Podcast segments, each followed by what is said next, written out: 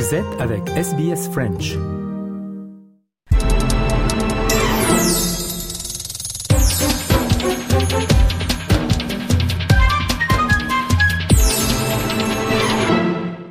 Eh bien, j'ai j'ai le plaisir d'avoir sur les ondes de Radio SBS euh, Cédric euh, Robillot.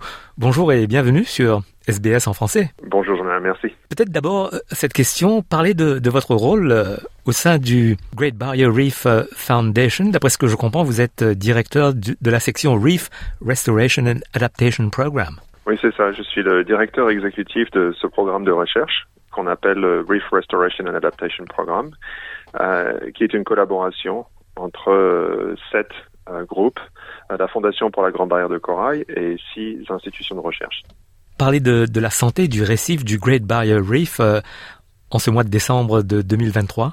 Oui, bonne question. C'est une question toujours assez difficile. hein. L'autorité qui est en charge du parc marin de la Grande Barrière de Corail publie euh, tous les cinq ans une analyse de conditions du parc dans sa totalité, euh, ce qu'on appelle le Reef Outlook Report.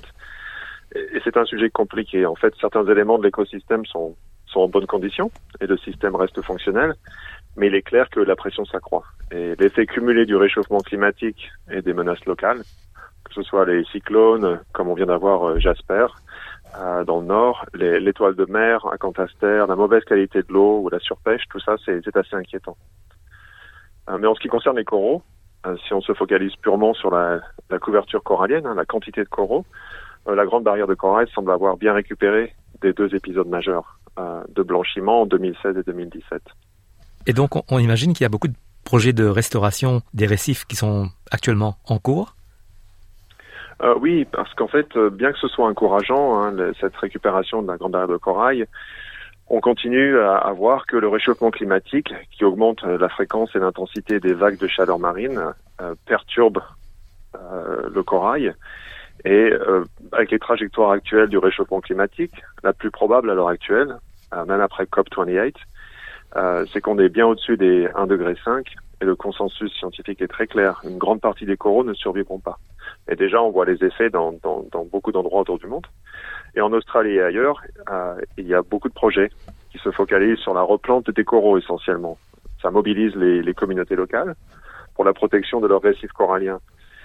Euh, malheureusement, ces projets sont, en termes de dimension, que ce soit d'intensité ou d'impact, ne, ne suffiront pas a priori à contrer euh, l'impact attendu du réchauffement climatique. J'imagine qu'il y aura beaucoup de dégâts après le passage d'un cyclone comme euh, Jasper. Euh, ben, ça, ça va dépendre un petit peu de l'intensité du, du vent et des effets aussi de marée euh, et de la trajectoire. Donc certains cyclones sont très intenses sur des sur des zones très très très limitées et ont un impact très fort dans ces zones. Parfois c'est plus diffus, donc ça dépend ça dépend assez. Là, nous n'avons pas de données sur l'impact direct du cyclone sur les récifs. Pour l'instant, personne ne peut aller euh, voir directement sous l'eau ce qui s'est passé, mais on, espère avoir ce genre de données dans les dans les semaines qui viennent. A priori, c'était un cyclone de catégorie 2, euh, donc pas le plus dangereux pour les coraux, mais il faut voir au cas par cas. Les cyclones existent depuis des siècles. Comment pouvons-nous apprendre des peuples autochtones en matière de connexion avec la mer? Alors, nous travaillons beaucoup avec les, les peuples autochtones, même si notre programme se concentre essentiellement sur le développement de nouvelles solutions, euh, la plupart technologiques, euh, pour essayer d'adapter les coraux au réchauffement climatique et de, les, et de reconstruire les récifs quand ils ont été détruits. Euh, on travaille beaucoup avec les peuples indigènes et les propriétaires coutumiers en particulier, qui sont qui ont une, connaissance vécue et une perspective sur des milliers d'années. Euh, nos activités de surveillance euh, ou de recherche sur les récifs coralliens n'ont vraiment commencé que dans l'ère industrielle. Euh, mais les peuples locaux ont, une approche bien plus long terme et bien plus holistique, on va dire compré- compréhensible, qui place l'humain au sein de l'environnement. C'est-à-dire que euh, leur approche culturelle et bioculturelle euh, vis-à-vis de cet environnement, c'est d'avoir une relation respectueuse et symbiotique. Et cela s'aligne parfaitement sur l'approche de gestion de la biodiversité et des services fournis par ces écosystèmes euh, dont nous dépendons pour notre, pour notre bien-être. Donc ce qu'on fait avec les propriétaires coutumiers, c'est qu'on investit par exemple dans le développement euh, d'un cadre bioculturel qui permettra de guider les activités non seulement de recherche, mais aussi des activités de restauration, d'adaptation ou de tourisme, par exemple, euh, sur les territoires euh, locaux. Et euh, bien sûr, euh, les propriétaires coutumiers font partie des communautés locales et rien ne peut se faire en termes de nouvelles solutions technologiques sans le soutien et l'implication des communautés locales. Et donc on travaille avec les propriétaires coutumiers en même temps qu'on travaille aussi avec toutes les industries locales et les, et les partenaires. Et vous, vous-même, euh, vous avez grandi en France, sur les côtes, euh, d'après ce que je comprends, au nord de la Bretagne. Comment est-ce que ça vous a marqué en tant qu'enfant, qu'adolescent, près de la mer? Bah pour, moi, c'était une relation assez différente en France, puisqu'on a, on a une relation différente à cet environnement. On n'est pas tout le temps sous l'eau, mais quand j'ai commencé à plonger, quand je suis arrivé vers l'âge de, de 16, 17 ans en Bretagne, et j'étais absolument euh, tombé complètement amoureux du monde sous-marin. Et ça, ça s'est développé ensuite en allant euh, voyager dans les îles euh, de la Polynésie française. Et pour moi, cette, euh, cette idée de pouvoir combiner toutes les solutions technologiques avec les merveilles de l'environnement qu'on qu connaît très peu en fait. Hein. L'environnement sous-marin, on connaît encore très peu. Tout ça, ça a une influence effectivement énorme sur sur la direction que j'ai prise au niveau carrière. Et quel est le message que vous auriez pour les Australiens qui nous écoutent pour construire un avenir meilleur pour, le, pour la Great Barrier Reef? Alors on me demande souvent si je suis pessimiste ou optimiste. Euh, je dirais ni l'un ni l'autre. Il faut être euh, optimiste, mais il ne faut pas euh, s'imaginer que tout cela va s'arranger sans qu'on fasse quoi que ce soit. La priorité numéro un, et c'est un acte de répétition continue, mais la priorité numéro un, c'est de réduire les, les, gaz à effet de serre, de limiter le réchauffement climatique, parce que ça a des effets effectivement énormes pour des systèmes comme les, les coraux.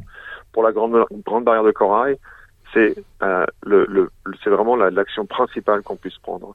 Mais en plus de ça, on peut s'engager au niveau local, soutenir les activités locales pour essayer de développer des solutions qui soient appropriées et qui permettent de gérer, si vous voulez, la pression sur les récifs coralliens en attendant qu'on puisse trouver une solution au réchauffement climatique. Alors oui, de l'optimisme, mais il faut absolument comprendre que le réchauffement climatique, c'est c'est pas seulement un impact économique ou sur nos activités de, tous les jours, c'est aussi un impact énorme sur des écosystèmes qui ne sont pas capables de s'adapter à ce changement qui est bien trop rapide. Et donc, euh, pour savoir davantage euh, sur le travail que vous faites, on peut diriger les gens sur ce site euh, barrierreef.org euh, oui, il y a plusieurs sites qu'on peut utiliser. Donc le, le, le, site de la Grande Barrière, euh, de la Fondation pour la Grande Barrière de Corail est, est un des sites, celui que vous avez cité, euh. Mais il y a aussi un autre site euh, spécifique du programme où on explique les, activités de restauration et d'adaptation, qui est euh, gbrrestoration.org.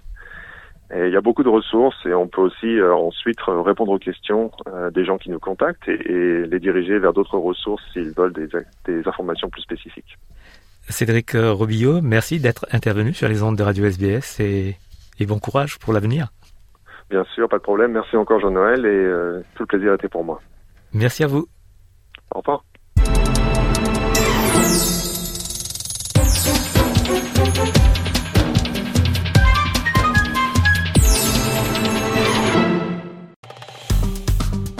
Aimez, partagez, commentez. Suivez-nous sur facebook.com slash sbsfrench.